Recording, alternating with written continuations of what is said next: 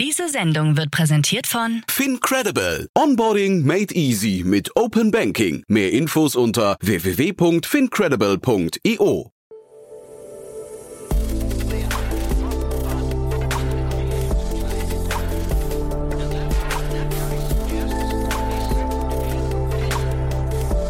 Startup Insider Daily. Nachmittagsupdate.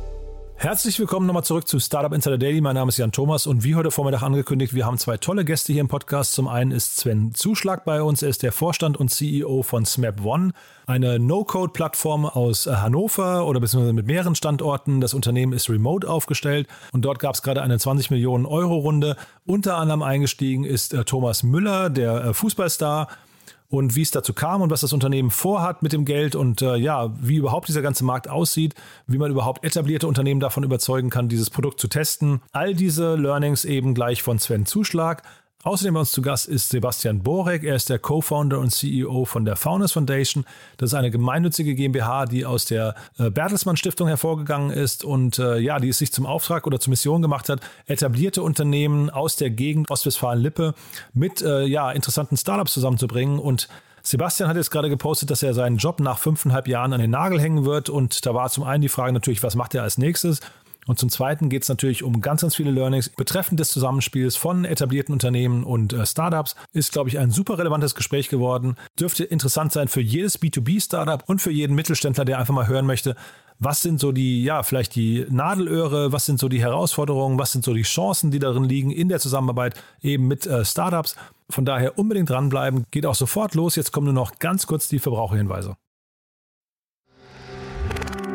Werbung Hi, hier ist Nina aus dem Content-Team von Startup Insider. Vielleicht hast du es ja schon gehört, wir haben endlich neben unserem Hauptkanal Startup Insider nun auch separate Kanäle für unsere verschiedenen Formate eingerichtet. Wenn du zum Beispiel nur unser tägliches Nachrichtenupdate Startup News hören möchtest, kannst du ab jetzt ausschließlich den Startup News Kanal abonnieren. Gleiches gilt für Investments und Exits, Startup Spotlight und alle anderen Formate, die zukünftig kommen werden. Die volle Ladung Startup Insider, also alle Formate, gibt es natürlich weiterhin hier auf dem Hauptkanal. Also, um die einzelnen Kanäle zu abonnieren, besuche jetzt startupinsider.de/slash insider. Wir sehen uns auf deinem Lieblingskanal.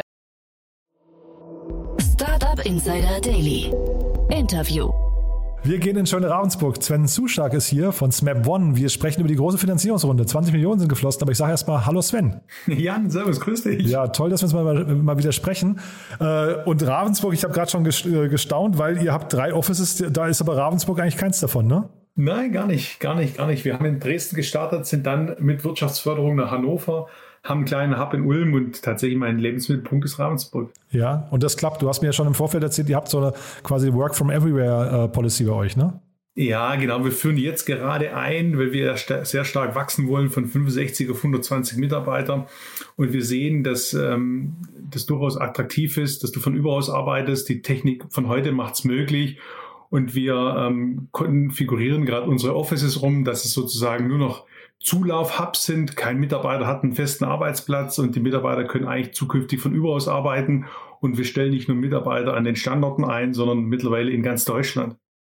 Und äh, was würdest du sagen, ist das ähm, dem Arbeitsmarkt geschuldet? Weil ich habe so den Eindruck momentan, also die richtig guten Mitarbeiter zu bekommen, ist, wird immer schwieriger, ne? wenn ihr jetzt quasi euch verdoppeln wollt ungefähr. Ja, tatsächlich, die richtigen Mitarbeiter zum richtigen Platz und mit dem richtigen Know-how zu finden, ist ganz schwierig. Und wir glauben, dass Key Talents in ganz Deutschland zu finden ist. Und du musst natürlich gucken, dass diese, wie bei uns heißt Smappiness, also diese Happiness äh, mitkommt. Und die kriegst du natürlich nicht nur remote hin, sondern du musst natürlich auch einiges tun. Da kann ich vielleicht ein Beispiel nennen. Wir haben jetzt im August oder im August, September bieten wir vier Wohnmobile, stellen die den Mitarbeitern zur Verfügung, dass die von überaus, überaus überall arbeiten dürfen und sollen und die dürfen sich Touren raussuchen. Es gibt eine Tour über die Alpen an den Bodensee entlang, eine Tourfahrt Nordsee hoch, eine Fahrt in Sachsen und die sollen so von überaus arbeiten und sollen beweisen, dass es funktioniert von überaus so, sozusagen zu arbeiten. Ne? Ah, das ist ja vielleicht fast eine schöne Brücke zu eurem Modell und eurer Zielgruppe, denn also das heißt quasi, ihr könnt äh, zeigen, dass man überall von überall aus arbeiten kann und könnt das so ein bisschen in die tradierten Unternehmen rein, weiß nicht, spiegeln. Äh, ne? das, weil das ist, wenn ich es richtig verstehe, euer, eure Plattform oder euer App-Baukasten richtet sich ja an, eher an traditionelle Branchen, ne? Ja, genau, genau. Wir sind ein klassisches SaaS-Modell für B2B, also für Company. Unsere Zielgruppe ist der klassische Mittelstand und wir helfen denen sozusagen schneller und effizienter zu digitalisieren. Genau. Mhm. Und äh, lass uns mal vielleicht durch, weil, wie gesagt, wir sprechen vor dem Hintergrund einer Finanzierungsrunde, 20 Millionen Euro. Also ja, erstmal genau. sehr, sehr spannend. Glückwunsch nochmal dazu. Nordwind Capital habe ich hier gesehen. Äh, vielleicht, also A, wie kam es zu Nordwind? Und dann B, was sehen die denn gerade an euch? Was ist denn quasi der Markt, den die so spannend finden? Ja, ich glaube, äh, zunächst mal musst du dir als Gründerteam äh, Gedanken machen, von wem willst du Geld bekommen und warum willst du Geld. Und für uns ist wichtig, dass wir mehr Hilfe zur Selbsthilfe bekommen und schneller wachsen können. Wir sehen, dass unser Businessmodell funktioniert. Wir sind letztes Jahr um 300 Prozent gewachsen. Wir glauben aber, dass wir noch schneller und besser werden können, wenn wir fremdes Kapital einwerben. So sind wir letztes Jahr auf Kapitalsuche gegangen und dann gibt es natürlich unterschiedliche Modelle, die du fahren kannst, ähm, von VC über Private Equity und für uns war es wichtig, dass wir, du kennst dieses Dump Money, dass wir intelligentes Geld ins Unternehmen holen und äh, dort hatten wir mit mehreren Anbietern gesprochen und wir hatten eine Auswahl von einigen und haben uns dann für die Nordwind Capital aus München entschieden, ähm, die, ähm, ich sag mal, einen klassischen Private Equity Ansatz fahren und im Hintergrund einige Persönlichkeiten und Wirtschaftsgrößen haben, die uns helfen, da einfach jetzt ein großes Ding draus zu machen.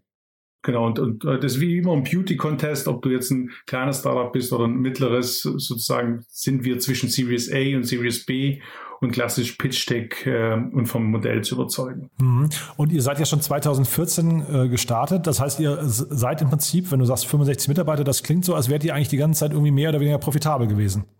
Ja, genau. Also wir hatten, ähm, wir haben eine kleine Seed, wir haben zwei Seed-Runden gemacht, wir haben auch eine Series A-Runde schon gemacht und tatsächlich, wir haben es geschafft, äh, profitabel zu werden mit den 65 Mitarbeitern. Das war ein Meilenstein, den wir erreichen wollten.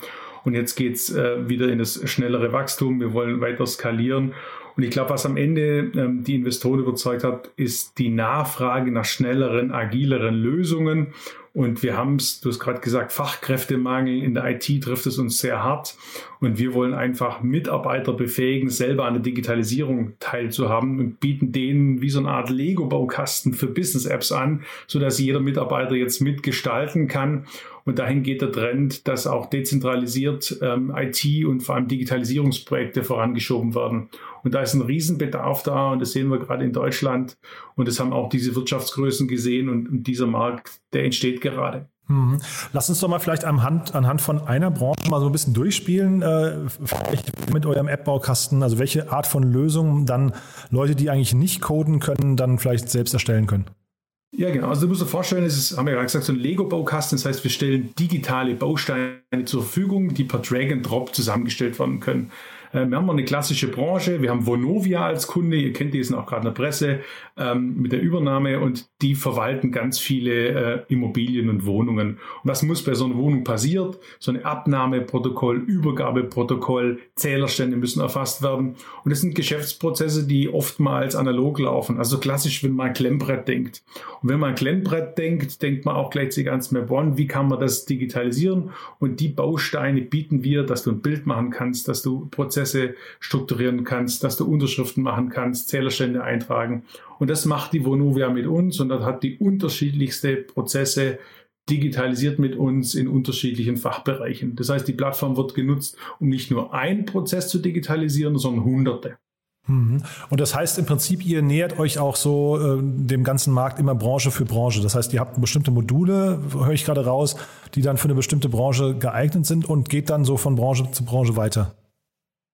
Genau, also letztendlich ist es so, ähm, wir sind zunächst mal branchenagnostisch. Das heißt, du kannst uns, egal ob du ein Facility-Unternehmen bist, ein Logistikunternehmen, ähm, ähm, im Handel, ein großer Händler, also ihr kennt vielleicht den Sonderpreisbaumarkt, ähm, da, gibt es verschiedene Anwendungsfälle. Für jeden dieser Branche haben wir 5, 10, 20, 50 Anwendungsfälle, die sozusagen unsere Plattform nutzen.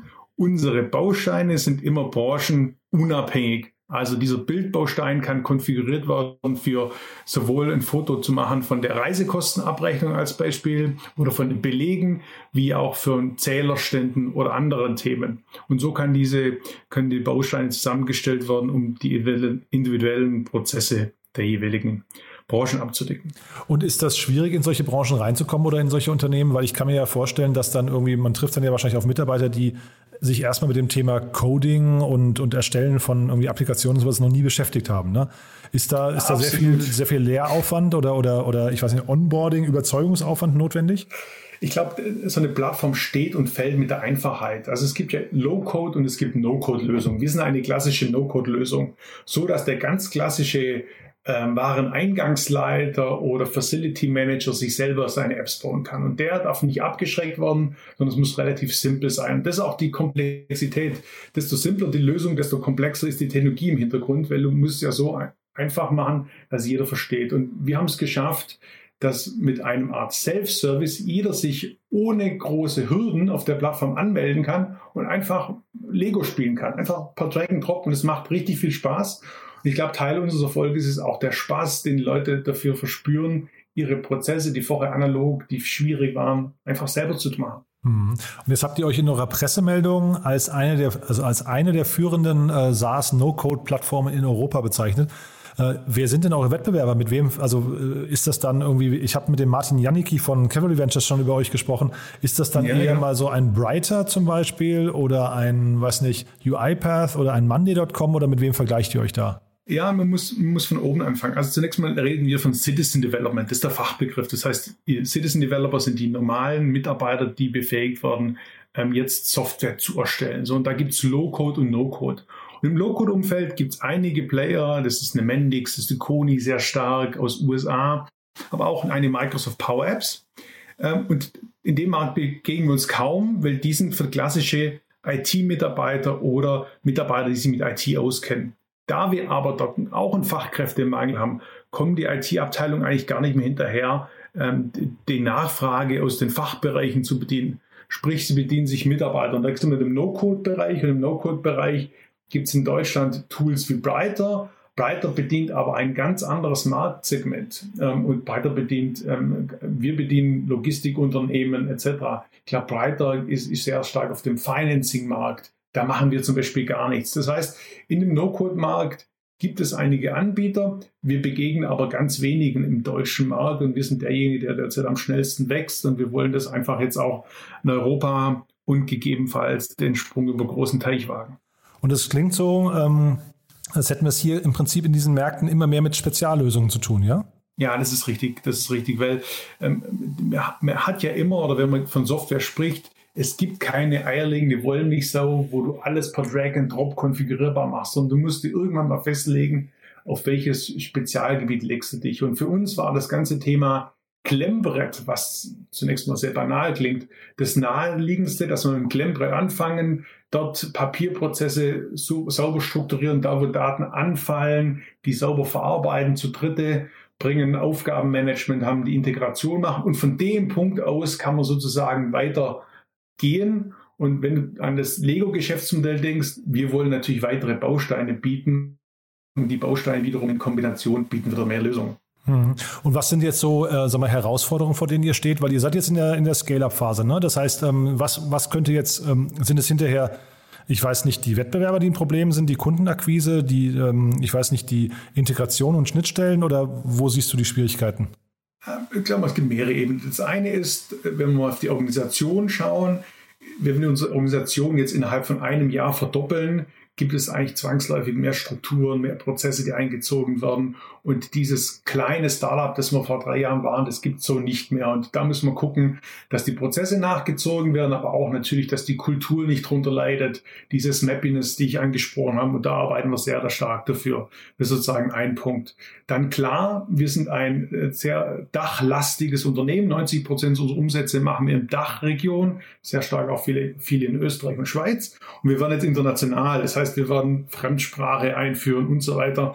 Das wird auch eine Organisation sehr stark stressen. Wir sehen gar nicht so den Wettbewerb als Herausforderung. Wir, wir haben da eine sehr, sehr gute Lösung. Wir sind sehr gut aufgestellt mit unserem ähm, Mittelstands-Approach. Also wir, wir haben eine Enterprise-Ready-Plattform und das ist Wettbewerbsvorteil. Das ist so nicht das Problem. Der Markt wächst mit 42 Prozent.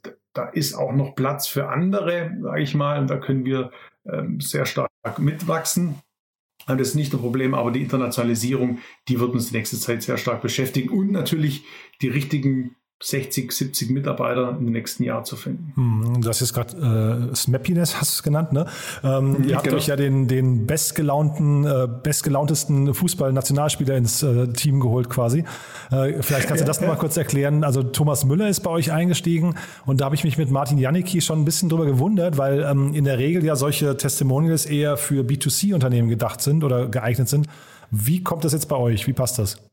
Ja, ich glaube, Thomas Müller war jetzt auch nicht als Testimonial und war auch nicht gedacht als derjenige, der der Frontmann ist, weil du hast recht, äh, solche Prominente ziehen eher als Größen. Für uns war eher wichtig, dass wir so einen Paul Achleitner, so einen Achim Berg als Bitkom-Präsident oder den CEO äh, von Osram gewinnen können und Andreas Obereder, dass die das Know-how mitbringen um auch ein international agierendes Softwareunternehmen, Konzern letztendlich zu bauen mit, mit den Rahmenbedingungen, die wir da haben.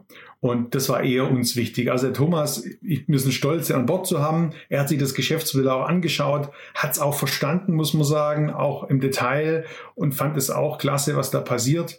Aber ich glaube, ähm, für uns ist dann eher entscheidend, dass diejenigen, die IT-Konzerne schon geleitet haben, mit uns begleiten. Und die, die, äh, die du gerade genannt hast, das sind alle die, die über Nordwind dann äh, bei euch investiert haben, ne? richtig? Ja, richtig, genau. Ja, super spannend.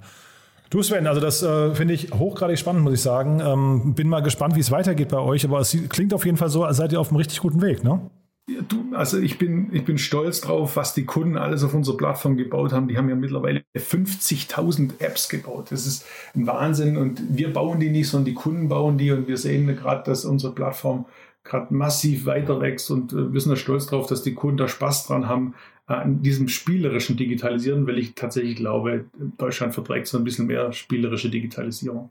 Wer, äh, wenn jetzt die Hörerinnen und Hörer Lust bekommen, äh, kann man das einfach ausprobieren? Ist es relativ leicht, sich da zu registrieren und mal so eine App selbst zu bauen oder wie ist das bei euch? Ja, total easy. Du gehst einfach auf smap1.com, da ist ein dicker Button, da steht einfach mal ausprobieren. Dort loggst du dich ein und schiebst einfach Bausteine und versprochen, in 15 Minuten ist die erste App da. Okay, das klingt auch nach, nach einer Mission die, Mission, die eigentlich jeder jetzt mal probieren könnte. Du, äh, Sven, toll, dass du da warst. Herzlichen Glückwunsch nochmal zu der Entwicklung und wir bleiben in Kontakt. Wenn es bei euch große Neuigkeiten gibt, sag gern Bescheid, ja? Ja, cool. Vielen Dank. Schönen Abend dir.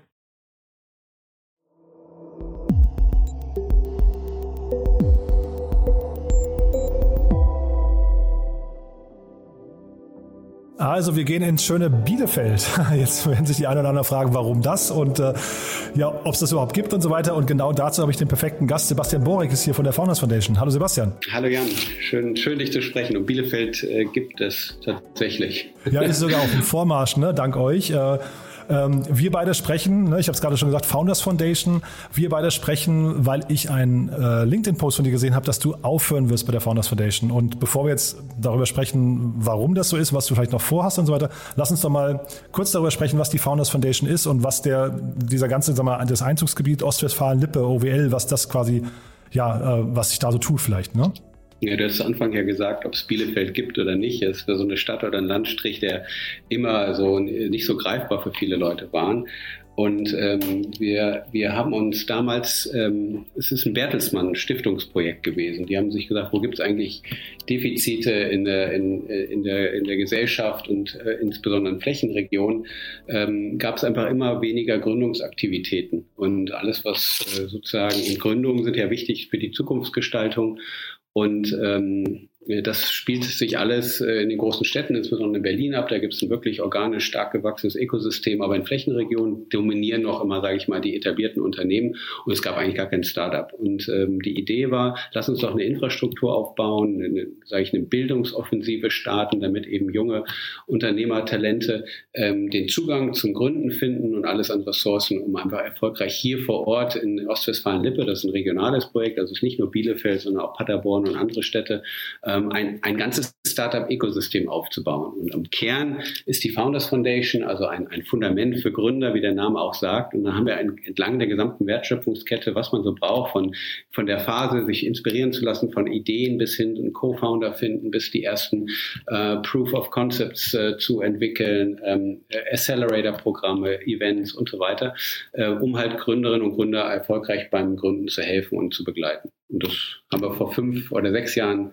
äh, angefangen und mittlerweile haben wir, ist es ja einiges schon entstanden. Also viele, viele Startups.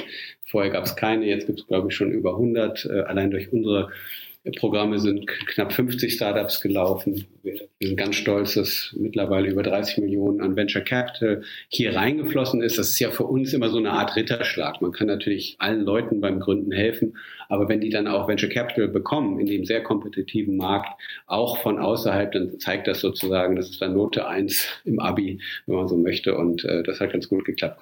Mhm. Bei dem Zusammenspiel von Startups und, und größeren Unternehmen, etablierten Unternehmen, da rollen ja viele mit den Augen, ne? Ähm, und zwar auf beiden Seiten. Kannst du vielleicht da mal so deine, deine Beobachtungen teilen? Was sind denn so vielleicht die Erfolgsgeheimnisse, wenn sich Startups und, und Corporates oder, oder etablierte Unternehmen annähern möchten?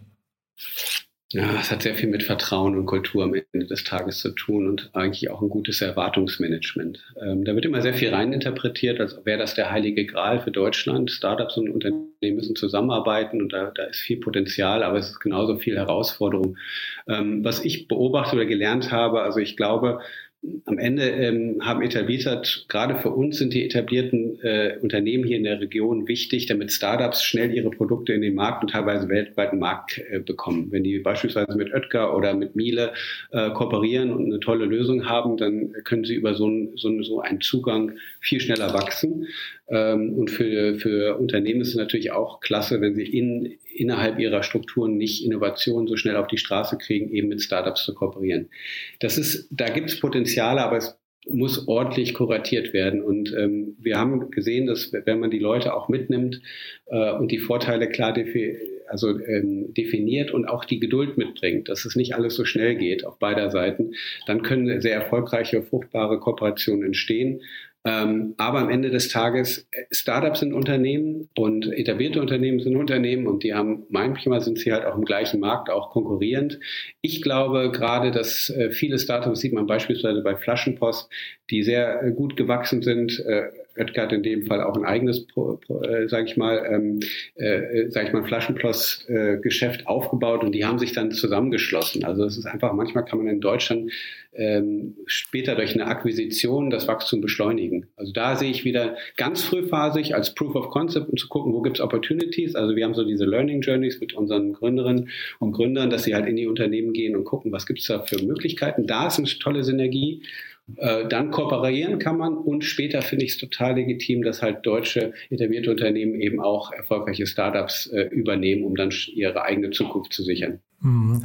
Ähm, ich glaube, Erwartungsmanagement ist wirklich ein wichtiger Punkt. Also über Oetker und Flaschenpost und, und äh, Durstexpress und so können wir vielleicht gleich auch noch kurz sprechen. Aber erstmal nochmal generell, welche, ähm, welche Voraussetzungen muss denn ein, ein Corporate oder, oder größeres Unternehmen schaffen? Also welche, welche, ich weiß nicht, Instanz im Unternehmen muss gegeben sein, damit man da auch einen Anlaufpunkt hat, der dann hinterher vielleicht auch sag mal, in einem großen Unternehmen die Startup-Kultur überhaupt erklären kann, weil ne, da entsteht ja Ungeduld auf beiden Seiten. Vielleicht ähm, äh, Großunternehmen kommen vielleicht auch mit dem äh, zum Teil fehlenden Strukturen von einem Startup oder vielleicht auch der, ich weiß nicht, manchmal sind es ja irgendwie Bonitätsprüfungen, die dann nicht richtig funktionieren im Einkauf und so weiter und so fort. Also oft nicht richtig zurecht und dann braucht man ja wahrscheinlich irgendeinen Anlaufpunkt.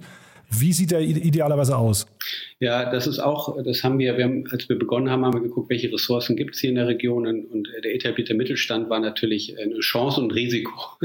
Risiko haben wir gesagt, viele große Unternehmen wollen natürlich auch die Top-Talente haben, aber ähm, es war für uns immer wichtig, eine neutrale und unabhängige Plattform aufzubauen. Das haben wir hier, wir haben auch mehrere Coworking Spaces äh, mitentwickelt, insbesondere den Pioneers Club. Das ist quasi wie die Factory aus Berlin, nur hier in Ostwestfalen-Lippe, wo die alle sich sozusagen Members sind und man muss sich da auch bewerben, da kommt auch nicht jeder rein. Das, das Wichtige ist, dass man bereit ist, eben Pionierarbeit zu leisten. Und allein wenn die schon quasi auf, sage ich mal, im gleichen Raum sitzen und in einem unabhängigen Rahmen, dann können solche ähm, Kooperationen und solche Gespräche fallen auf sehr fruchtbarem Boden. Also das ist, glaube ich, ganz, ganz wichtig. Wir haben natürlich dahingehend viele Formate entwickelt, also diese klassischen Hackathons, die es überall gibt, haben wir sukzessive immer angepasst, dass sie kulturell passen und möglichst auch alle mitnehmen. Wir sind mit zu den Unternehmen gegangen und haben gesagt, was sind denn eure Challenges, was, was sind eure Erwartungen und haben das vorab geklärt und haben dann die sozusagen auch beide Seiten gut zusammengeführt. Also ich glaube, eine neue neutrale Plattform ist wichtig und was wirklich toll ist, äh, mit Familien- oder inhabergeführten Familienunternehmen ähm, zu kooperieren. Äh, das ist super, wenn man tatsächlich von Gründer zu Gründer spricht. Bei ganz großen Konzernen ist es natürlich oft sehr politisch. Ähm, wir haben sehr tolle Erfahrungen eben, dass, äh, dass man sich hier kennt und sich auch mal vielleicht in der Einkaufszone begegnet. Und so. Also es ist wirklich toll. Ich habe da viele, ich habe gerade wieder mit einem Gründer gesprochen, dass ein Unternehmer, äh, also ein, ein großes Familienunternehmen hat in ein Startup investiert und der Gründer und der Unternehmer sind jetzt ein Stück weit befreundet und er kann ihn mal auf einem kurzen Weg fragen, sag mal, wie würdest du denn du machen in meinem Unternehmen? Also er kriegt dann auch ehrliches, gutes Feedback. Also es ist schön, dass sich da solche Beziehungen entwickeln. Mhm, super. Und kannst du eure Rolle mal als Founders Foundation da vielleicht nochmal ein bisschen beschreiben? Also seid ihr eine Art Kurator und helft dann quasi schon beim Identifizieren der ich weiß nicht, entsprechen, weil der Startup-Markt ist ja sehr undurchsichtig. Ne? Das ist ja für viele, für viele etablierte Unternehmen völlig unmöglich zu erahnen überhaupt nur, wo dann vielleicht mögliche Chancen und Innovationen liegen, die ins eigene Unternehmen einfließen könnten. Was ist da eure Rolle und wie weit seid ihr da oder wie, wie seid ihr vorgegangen und wie weit seid ihr gekommen?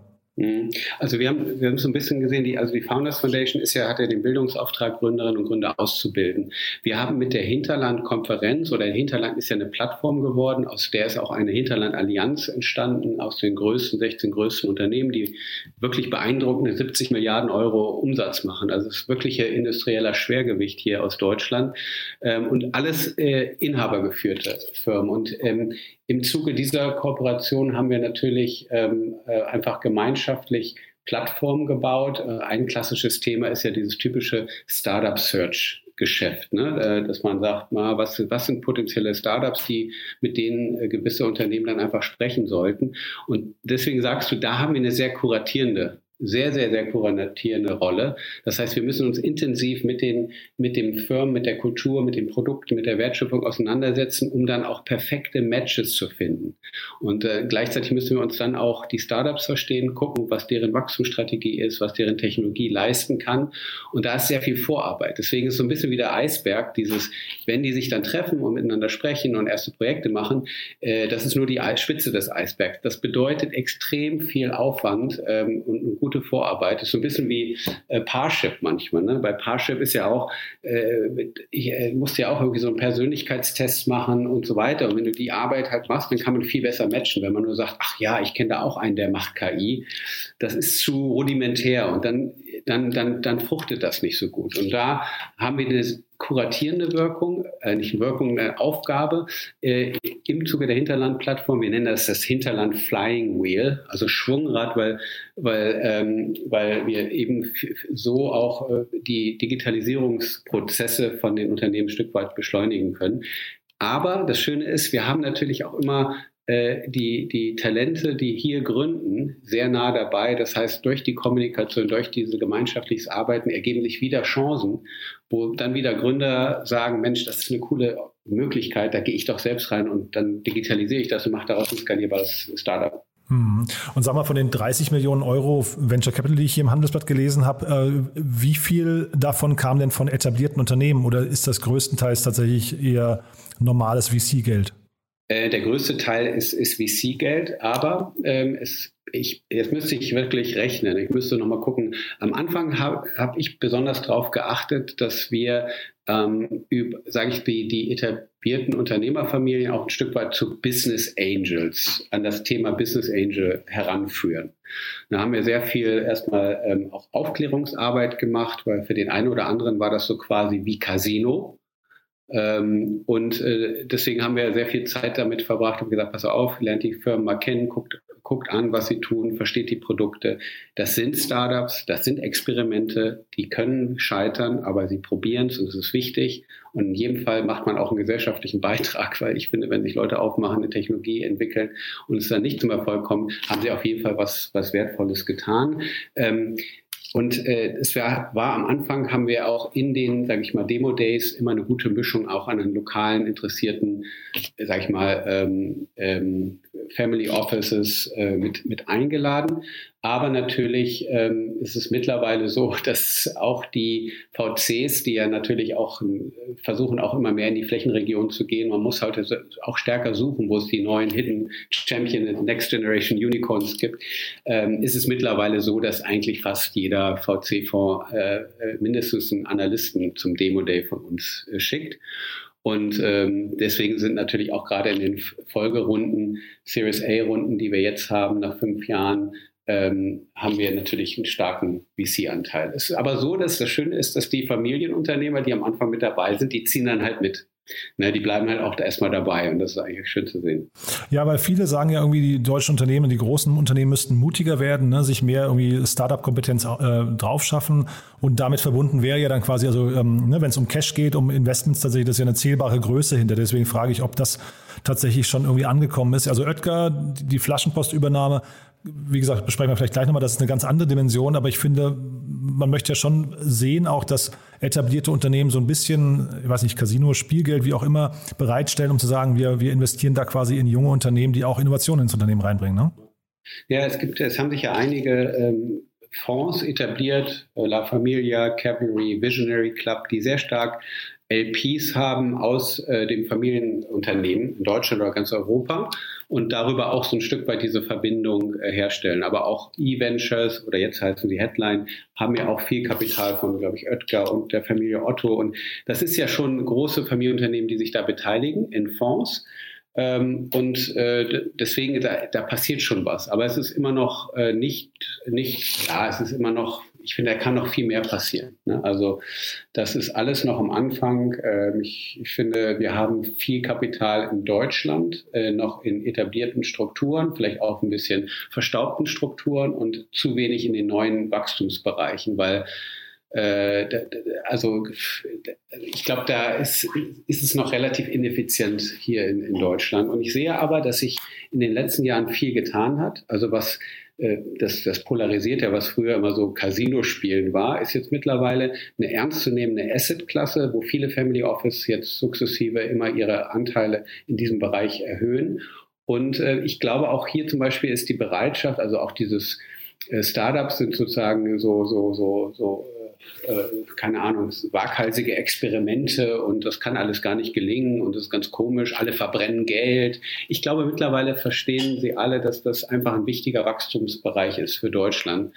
Und ähm, äh, die engagieren sich auch hier sehr stark, auch äh, einfach, dass sie dabei sind, dass sie allein schon ihre Türe und Toren öffnen für die jungen Unternehmerinnen und Unternehmer, einfach hier, mit denen zu kooperieren. Da ist in, dem, in der Kulturwandel extrem viel passiert. Also das, das muss man wirklich sagen, obwohl ich glaube, da kann noch, noch, noch mehr, noch mehr passieren. Ja, und genau da wollte ich vielleicht nochmal nachhaken, weil also vielleicht kannst du jetzt mal nochmal so ein Resümee, ein gefühltes Resümee ziehen. Fünfeinhalb Jahre hast du das jetzt gemacht.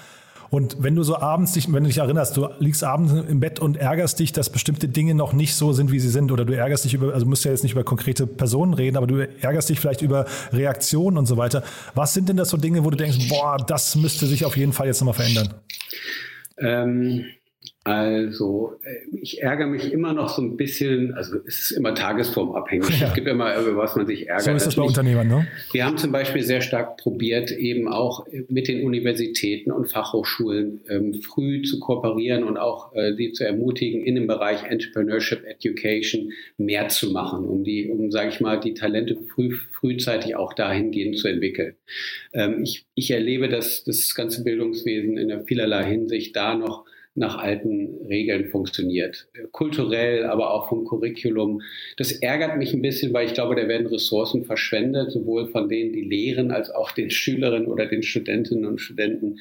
Da wird viel Zeit vergeudet. Das, finde ich, kann man effizienter machen. Das ärgere ich mich ein bisschen und ich ärgere mich eigentlich, weil es so komplex ist und so schwierig, da auch was zu verändern. Ne? Und ähm, das ist so ein Thema. Ich, ich finde noch, dass ähm, äh, viel mehr wirkliche Unternehmertalente, dass die doch immer noch ja, sich dann doch nicht trauen, einfach mal was zu machen. Also ich, ich nehme so wahr, dass, äh, also ist vielleicht meine Überzeugung, ich denke, die Welt wird sich so rasant verändern, dass eh keine Karrieren mehr zu planen sind. Und heute kann ich für ein großes Unternehmen arbeiten und ich glaube, ich habe einen sicheren Job und morgen ist das vielleicht disrupted von einem, von einer technologischen Wandel. Also ich finde, jeder, der heute kann und clever ist, hat eigentlich so eine Verpflichtung, einfach zumindest mal selbst zu gründen oder zu gucken, im Startup mitzuarbeiten. Das ist, das ist so eine Sache. Ich finde manchmal die Bequemlichkeit unserer äh, Gründer noch nicht so, so, wie ich mir vorstelle. Also ich war viel auch im Ausland und habe gesehen, wie in anderen Ländern, also mit was für einem Engagement es da wirklich so einen Wettlauf in der Zeit gibt. Ich finde, wir sind, wir sehen Gründen in einigen Bereichen, das äh, bei uns nicht, weil das merken wir sofort, die Leute werden sofort auch nicht weiterentwickelt, die das als Lifestyle sehen. Aber ähm, da, da würde ich mir manchmal mehr, also ich gucke halt gerne, wenn ich denke, boah, 9 Uhr abends und da ist, ist, ist, das, ist das Büro noch leer, das, das regt mich mal so ein bisschen auf. Ne? Wo ich immer denke, es geht um euer Leben, ihr verändert die Welt und so weiter. Und ich habe eine tatsächliche Korrelation, die Startups, die am längsten arbeiten, und am frühesten da sind, sind meistens auch die erfolgreichsten. Das ist total fast schon Oldschool-Statement, aber es ist mhm. wirklich so. Naja, wahrscheinlich Bequemlichkeit und Gründer sollten eigentlich gar nicht im gleichen Satz fallen, ne? Nee, also es ist wirklich, es ist, ähm, das, das passt nicht. Es ja. ist übrigens sehr unbequem zu gründen. Man kann den auch nicht sagen, es ist eine harte, eine harte Zeit. Ähm, äh, aber es ist so wichtig und es gibt so tolle Technologien und wir müssen viel, viel mehr machen. Dann was noch eine Sache, die mich auch so, wo ich immer denke, oh, wie werden, wie ineffizient ist eigentlich ähm, unser viele, viele Systeme, die wir in Deutschland etabliert haben. Und auch das ist nachvollziehbar. Ich habe das gerade einen Bericht über die äh, äh, Agentur für Sprunginnovation gelesen und ich konnte aus dem Bericht nur lesen, ich glaube, der war in der Wirtschaftswoche oder so, dass die auch gegen so Windmühlen da kämpfen und das ist so ärgerlich. Ne? Das ist so ärgerlich, dass man Leute, die wollen, denen muss man einfach Vertrauen schenken und dann muss man es einfach aufbauen und man muss einfach unkonventionelle Wege gehen, weil sonst kann man die Zukunft nicht gestalten. Und da, da, da, da könnte ich mich jetzt drauf, aber ich gucke ja mal ins Positive. Ich fokussiere mal, was kann man verändern. Und ähm, da gibt es halt tolle Möglichkeiten. Und äh, wir haben alle Zutaten in Deutschland und deswegen gilt es einfach, die besser zu orchestrieren und einfach Beispiele zu schaffen. Und dafür werde ich mich äh, einsetzen. Mhm. Und wenn du sagst, das Gründen ist unbequem, äh, also ich glaube erstmal, man sollte immer sagen, äh, es tut aber auch nicht weh. Ne? Also man kann auch nicht richtig viel verlieren.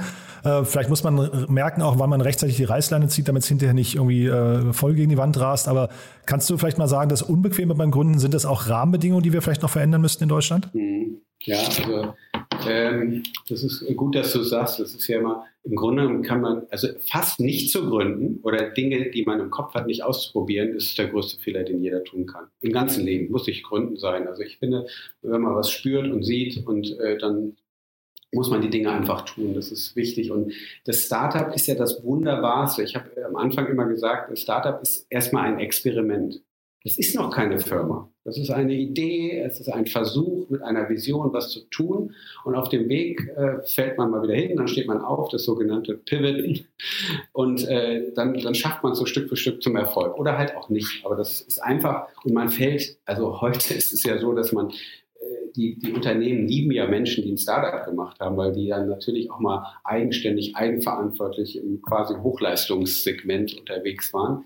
Also von daher kann man das eigentlich, äh, gibt es eigentlich keinen Grund, das nicht zu tun. Und es ist sehr, sehr sicher. Also man, äh, das, auch dieses, dieses Scheitern ist ja nicht so schlimm. Also ich, ich kenne ja so viele auch Unternehmer, auch sehr bekannte, die erfolgreiche Firmen hatten, dann auch vielleicht erfolgreich gescheitert sind, aber dann wieder neu durchgestartet sind, beim nächsten Mal noch erfolgreicher wurden. Also das ist ein Teil dieser, dieses Fehler machen, ist so Lernen eigentlich. Und wir werden immer besser in der Gesellschaft, je mehr wir ausprobieren. Ich finde Lilium grandios. Ich will so gerne dieses Flugtaxi haben, am besten direkt um nach Berlin oder Israel fliegen zu können. Das schafft es natürlich nicht, aber dann, dann, dann diskutieren wir darüber, ob das überhaupt geht oder nicht. Ich sage mal, wenn das die Vision ist, dann wird das irgendwann gehen. Wir, wir werden das hinkriegen und es ist doch toll, dass sie das machen. Und dann kann man über alle möglichen Sachen reden, warum das jetzt technisch noch nicht geht. Aber das finde ich äh, faszinierend und deswegen, ähm, ja, man, man, kann eigentlich nicht scheitern. Und äh, das ist, äh, es macht ja auch so einen irre Spaß, so Firmen aufzubauen. Ich muss auch sagen, eines der Sachen, weil wir jetzt so größer geworden sind, bin ich kaum noch mit Gründern so stark im Kontakt wie am Anfang. Am Anfang haben wir quasi jedes, jede Firma mitgegründet. Wir saßen morgens, mittags, abends in einem Raum Und äh, das ist, war natürlich dieser Spirit, der unglaublich toll ist. Und, mhm. äh, ja, also wir können jetzt natürlich noch ewig weiter sprechen, auch über die sag mal, Konstellation in Deutschland und die Rahmenbedingungen und so weiter. Da bist du wahrscheinlich auch der beste Ansprechpartner. Aber jetzt muss ich aber fragen, Sebastian, du hast jetzt geschrieben, dass du aufhörst. Und ähm, also vielleicht kannst du A mal sagen, warum du aufhörst. Und dann ist natürlich die große Frage für alle, die dich kennen, was kommt denn als nächstes? Ja, das ist, ist, eine, ist eine, gute Frage. Ich habe mir also war für mich ein langer Prozess. Ähm, aber ich bin jemand, wenn etwas äh, ein gutes Fundament hat und steht, ähm, dann reizt mich immer etwas Neues zu machen. Und ich glaube, wir haben in den Möglichkeiten, die wir äh, haben hier, äh, wirklich viel, viel erreicht. Und es ist auch immer noch der Beginn und die Founders Foundation wird noch weiter wachsen. Da gibt es auch noch tolle Projekte, die wir in der Pipeline haben, die sukzessive kommen. Ähm, aber mich reizt es halt auch wieder was von Neuem aufzubauen. Also die Organisation ist sehr groß geworden. Wir haben viele Mitarbeiter auch mittlerweile. Äh, und da geht's, geht's, brauchst du auch eine andere Art von, von Führung und Weiterentwicklung. Und ich bin jemand, ich vermisse diesen, das ist so wahrscheinlich dieses Serial Entrepreneur. Ne? Das ist ja immer, ich liebe den von Null was aufzubauen. Und ich habe in den letzten Jahren so viel halt auch gesehen und gelernt und gemacht und sehe noch so viele Opportunitäten, die ich gerne machen möchte. Und ich möchte mir einfach die Zeit mal nehmen, zu überlegen, boah, ist ja irre, was wir geschafft haben hier mit der Founders Foundation dahinter. Dann hätte ich ja selbst nicht geglaubt. Ich wollte es ja einfach nur sicherstellen, dass es dann wirklich nicht geht. Also das ist vielleicht negativ gesagt, aber ich wollte das probieren und gucken. Und jetzt habe ich gesehen, ey, wir können was bewegen in Deutschland. Und dann mit diesem, sage ich mal, mit diesem Grundvertrauen, dieser Zuversicht, möchte ich gerne mit den Ressourcen, die wir hier haben, einfach was, was einen neuen Wachstumsschritt ermöglichen. Also für, für, für Deutschland, für die Region. Und äh, da möchte ich mir halt die Zeit nehmen, äh, diese verschiedensten Ideen und Optionen zu validieren. Also tatsächlich auch mal genau zu gucken, mit welchem Hebel und mit welchem Fokus gehe ich da an den Start und wie mache ich das? Und da ich Dinge halt immer 150 Prozent mache, also bis heute und auch bis zu meinem letzten Tag äh, hier äh, bin ich Vollgas unterwegs, äh, kann, kann ich halt auch nicht zweigleisig Dinge parallel aufbauen. Ähm, aber ich glaube, dass, ähm, dass das, was wir hier entwickelt haben, eigentlich inspiriert, also mich persönlich inspiriert hat, aber auch viele andere zu sagen, pass mal auf, wir setzen jetzt nochmal einen drauf wir gehen jetzt mal im Schulterschluss mit vielleicht auch starken Familienunternehmen, mit einigen Investoren und machen jetzt mal auch vielleicht deutschlandweit noch mal ein bisschen mehr. Äh, äh, das ist doch ein tolles Pilotprojekt und ich würde gerne auch das, was wir hier gelernt haben, auch in andere Ökosysteme bringen und entwickeln. Und wie man das größer denken kann und wie man Dinge auch in Deutschland bewegen kann, da möchte ich mir gute möchte ich mir viel Gedanken machen und das dann, äh, dann wenn es gut überlegt und strukturiert ist, dann, dann loslegen. Mhm. Ja, das passt zu dem, was das Handelsblatt geschrieben hatte. Da hieß es, das äh, Projekt könnte eine Blaupause sein. Und das höre ich jetzt so durch. Also klingt jetzt weniger so, als würdest du etwas, ich weiß nicht, irgendwie ein richtiges Startup gründen, sondern eher, du würdest im gleichen Segment bleiben und vielleicht eher im Venture Capital Bereich, Beratungsbereich oder Accelerator Bereich bleiben, ne? Ja, absolut. Ich meine, man muss sagen, das ist, wir hatten den Auftrag äh, von der Bertelsmann Stiftung. Da ging es darum, ein regionales äh, Startup-Ökosystem und zwar komplett holistisch vielschichtig zu entwickeln. Es ging darum, eine Kaderschmiede für Gründer aufzubauen. Das haben wir gemacht. Es sollte immer ein Pilotprojekt sein. Ich habe aber schon am Anfang gedacht, wenn wir hiermit fertig sind, dann ist Deutschland, das ist einfach zu spät. Man muss parallel Dinge entwickeln. Ähm, und äh, von daher ist es, ist es äh, weil ich, und das war ja das Tolle, eine unglaubliche unternehmerische Freiheit genossen habe. Also von, von der Bertelsmann Stiftung, die ja in diesem Bereich überhaupt keine Erfahrung hat. Die haben da einfach auf Dominik und mich komplett vertraut und sagen, komm, äh, mach das mal. Ähm, und, deswegen ist es einfach für mich so eine, so eine, so eine Möglichkeit zu sagen, okay, äh, das kann man jetzt auch in eine, in, eine, in eine Weiterentwicklung bringen. Aber innerhalb dieser Sachen, also alles, was wir hier gemacht haben, habe ich von Herzen gemacht, habe ich auch aus sage ich mal, aus, aus Entrepreneurial Drive gemacht. Also ob wir den Pioneers Club mitentwickelt haben, die Internet aufgebaut hat, die Formate, diese vielen Sachen. Das ist ja, das konnten wir so freigestalten, wie es, wie es ist. Und deswegen ist es ja, glaube ich, auch erfolgreich zu werden. Aber gleichzeitig ist es natürlich auch es genau die Aktivitäten, die mir Spaß machen. Und die will ich natürlich auch weitermachen.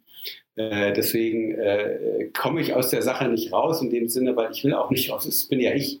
Ne? Also ich, das, die Hinterland ist so zum Beispiel so ein Herzensprojekt, wo ich würde ich abends ein Abendessen machen, dann wären die gleichen Leute da. Ja, weil mich das interessiert, Technologie, Talente, Kapital zusammenzubringen und über Themen der Zukunft zu sprechen. Also ich, ich werde das nicht abstellen können. Ich werde natürlich auch immer eng verbunden bleiben.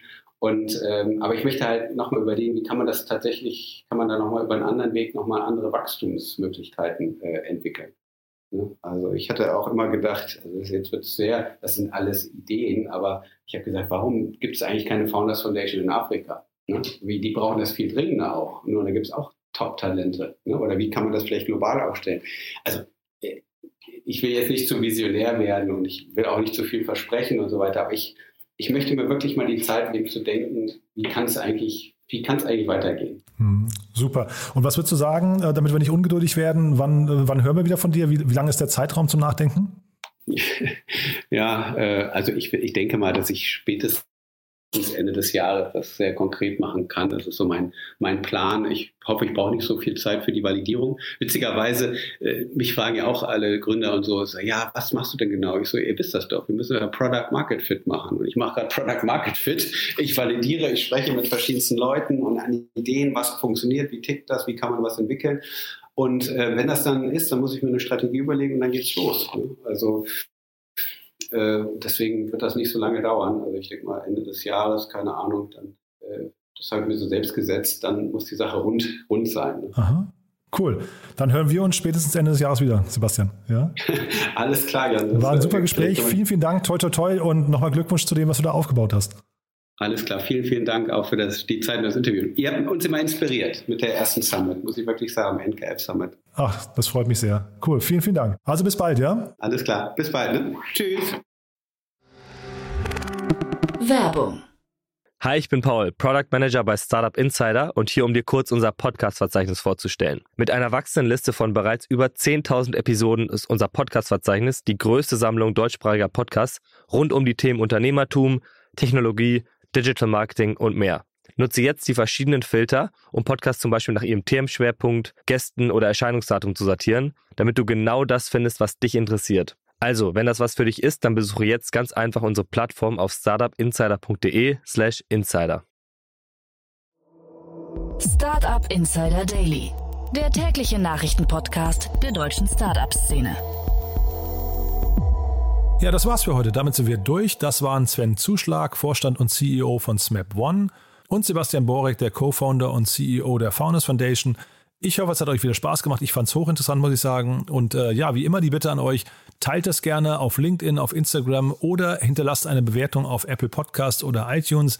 Damit helft ihr uns, diesen Podcast bekannter zu machen. Dafür schon mal vielen, vielen Dank und ansonsten freue ich mich, wenn wir uns morgen früh wieder hören, in alter Frische, hier auf diesem Kanal. Bis dahin euch noch einen wunderschönen Tag. Diese Sendung wurde präsentiert von Fincredible. Onboarding made easy mit Open Banking. Mehr Infos unter www.fincredible.io. Ciao, ciao.